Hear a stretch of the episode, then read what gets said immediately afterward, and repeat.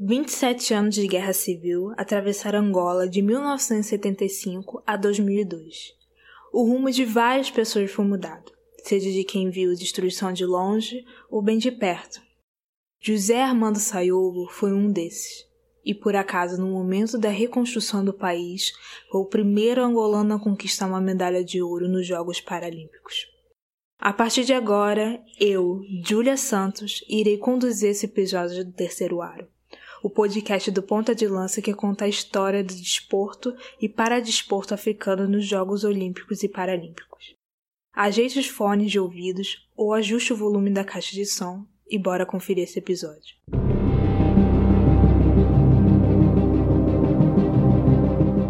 O ano é 1998 e o povo angolano não vive um dos seus momentos mais tranquilos. Desde a independência de Portugal em 1975, Angola vive com constante conflito de disputa de poder da nova nação. No momento, a rivalidade se dá entre a União Nacional para a Independência Total da Angola, a chamada UNITA, e o Movimento Popular para a Libertação da Angola, o vencedor das eleições. É aqui na base do Lusama que está instalado o quartel-general das Forças Armadas. É daqui que partem os grupos comando, partem para o mato para patrulhar a região e tentar controlar o movimento das tropas inimigas. Para estes homens, o inimigo chama-se UNITA e a guerra já está em marcha. Esse é o clima. Os militares do MPLA marcham em direção ao mato como um só, e um tal de Sargento Sayuva é um deles. O clima de tensão é em todo o território nacional. Até o ano de 2002 seria cerca de meio milhão de vítimas fatais. Em uma das incursões, uma mina explode próxima de Sayuva, em um minuto você vê o céu azul, a terra marrom, e no outro tudo some. E o sargento Sayuvo perde completamente a visão. Em 99, agora sem farda, José Armando Sayuvo nem imaginava, mas está no lugar que mudaria todo o seu rumo no hospital militar. Apesar da recuperação física do acidente em sessão da visão, Sayovo se vê depressivo, e não é simples assimilar a nova realidade do dia para a noite. Ele não enxergaria mais. José passou semanas com a certeza de que a vida tinha acabado, e para ele tudo se resumia na perda da dependência e da capacidade de andar sozinho por aí. Andar. Quem diria? No meio dessa maré de pessimismo, os primeiros sinais de motivação enfim começaram a surgir. Eles vieram de simpáticas senhoras religiosas que faziam visitas aos pacientes sempre acompanhados de palavras de apoio e de persistência. Não devia estar tudo perdido. Não podia estar. Será que não tinha mesmo nada na vida antes do acidente que pudesse ser recuperado? Talvez ali o primeiro passo já tivesse sido dado e ele ainda não tinha reparado.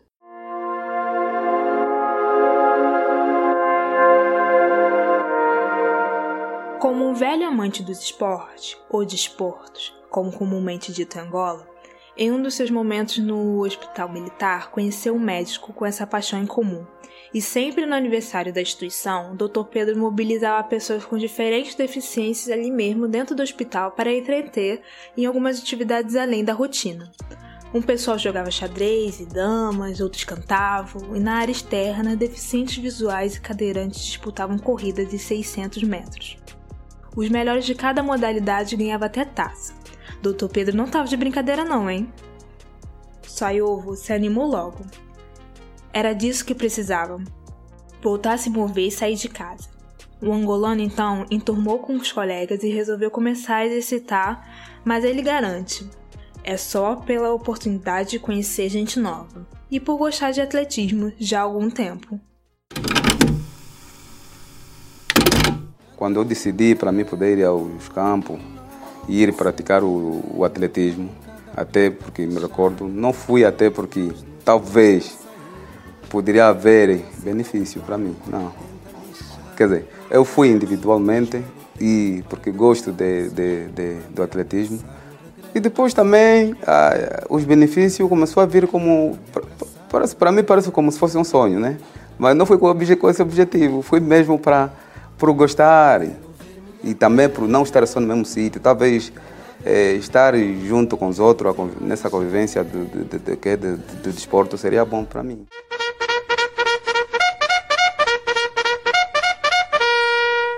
E foi. Tinha passado só um ano do acidente e o Comitê Paralímpico Angolano convidou Saiovo para treinar com a elite para desportos. Hora de trocar a farda pela pista. Para quem achava que não teria autonomia, até que estava se saindo bem. Já com quatro anos de treinamento com o comitê, o corredor enfrentou um período de conflito. É que não bastava ser rápido, ele precisava ter sincronia com quem fosse acompanhar nas provas, entre idas e vindas foram três guias durante só um ano. Mas também não devia ser fácil acompanhar o ritmo acelerado. Apesar do contratempo, em 2003 Sayuvo botou seu nome em evidência na modalidade e conquistou o Campeonato Mundial Paralímpico de Atletismo. Não é à toa que toda essa correria daria um resultado no ano seguinte.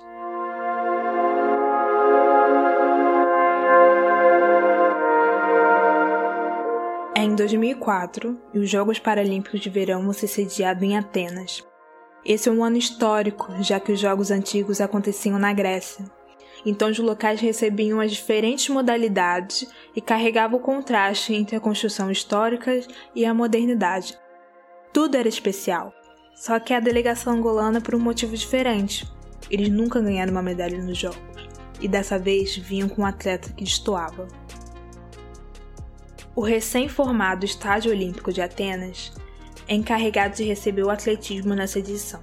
E Sayova já estava lá ajeitando a venda com os olhos. A atmosfera era aquela que só aparece em 4 em 4 anos. Ele vai correr pela terceira qualificatória dos 400 metros raso, supostamente com a pressão de bater os tempos dos corredores que foram antes. Na verdade, ele faz o menor tempo geral com folga, foram 50 segundos e 3 centésimos. A confiança sobe, é claro. É hora de voltar para a pista. Vai começar a semifinal e nela participa o total de oito concorrentes, dividido em dois pelotões de quatro cada. Saiu, escalado para a primeira semifinal, já garantiu o melhor tempo mais uma vez. Do outro lado da disputa, acabou que o brasileiro Hilário Moreira queimou a largada, encurtando o caminho para a final dos demais competidores. O problema é que agora não interessava os tempos que foram feitos antes, a confiança e a superação. É uma final paralímpica em Atenas. E novamente a decisão é separar os atletas e os acompanhantes dos dois grupos, já que não cabe todo mundo de uma vez em oito raios. E na final A, lá estava ele. Os corredores se posicionaram em suas guias sob o silêncio do estádio olímpico. E dada a largada, com uma explosão e dessa vez nos melhores sentidos. Sayuba atravessou os 400 metros em 51 segundos e 10 centésimos. É ele! Dois anos depois do fim da guerra que marcou a vida de José Saiovo de toda Angola pela primeira vez, o lugar mais alto do pódio é de um angolano.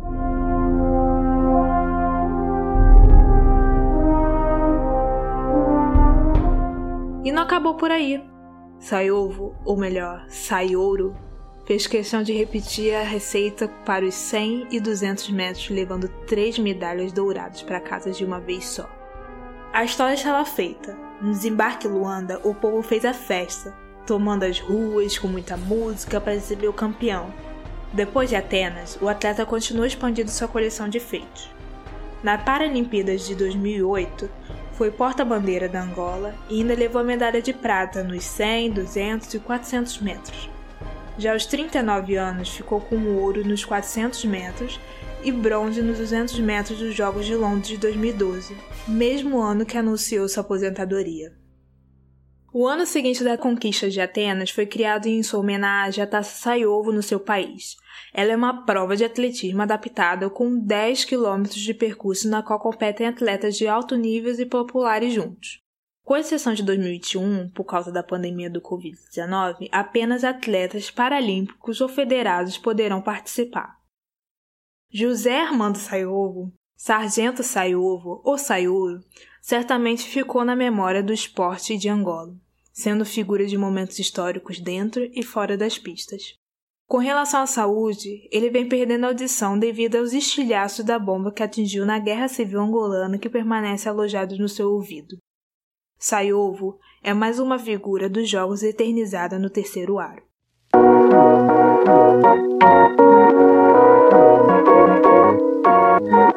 Esse episódio contou com a locução e a capa de Julia Santos, o roteiro de Liz Ramos e a edição de Rubens Guilherme Santos. As referências para a construção do roteiro desse episódio estão na descrição. Obrigada por nos escutar até aqui e encontro marcado no próximo episódio do Terceiro Aro. Tchau!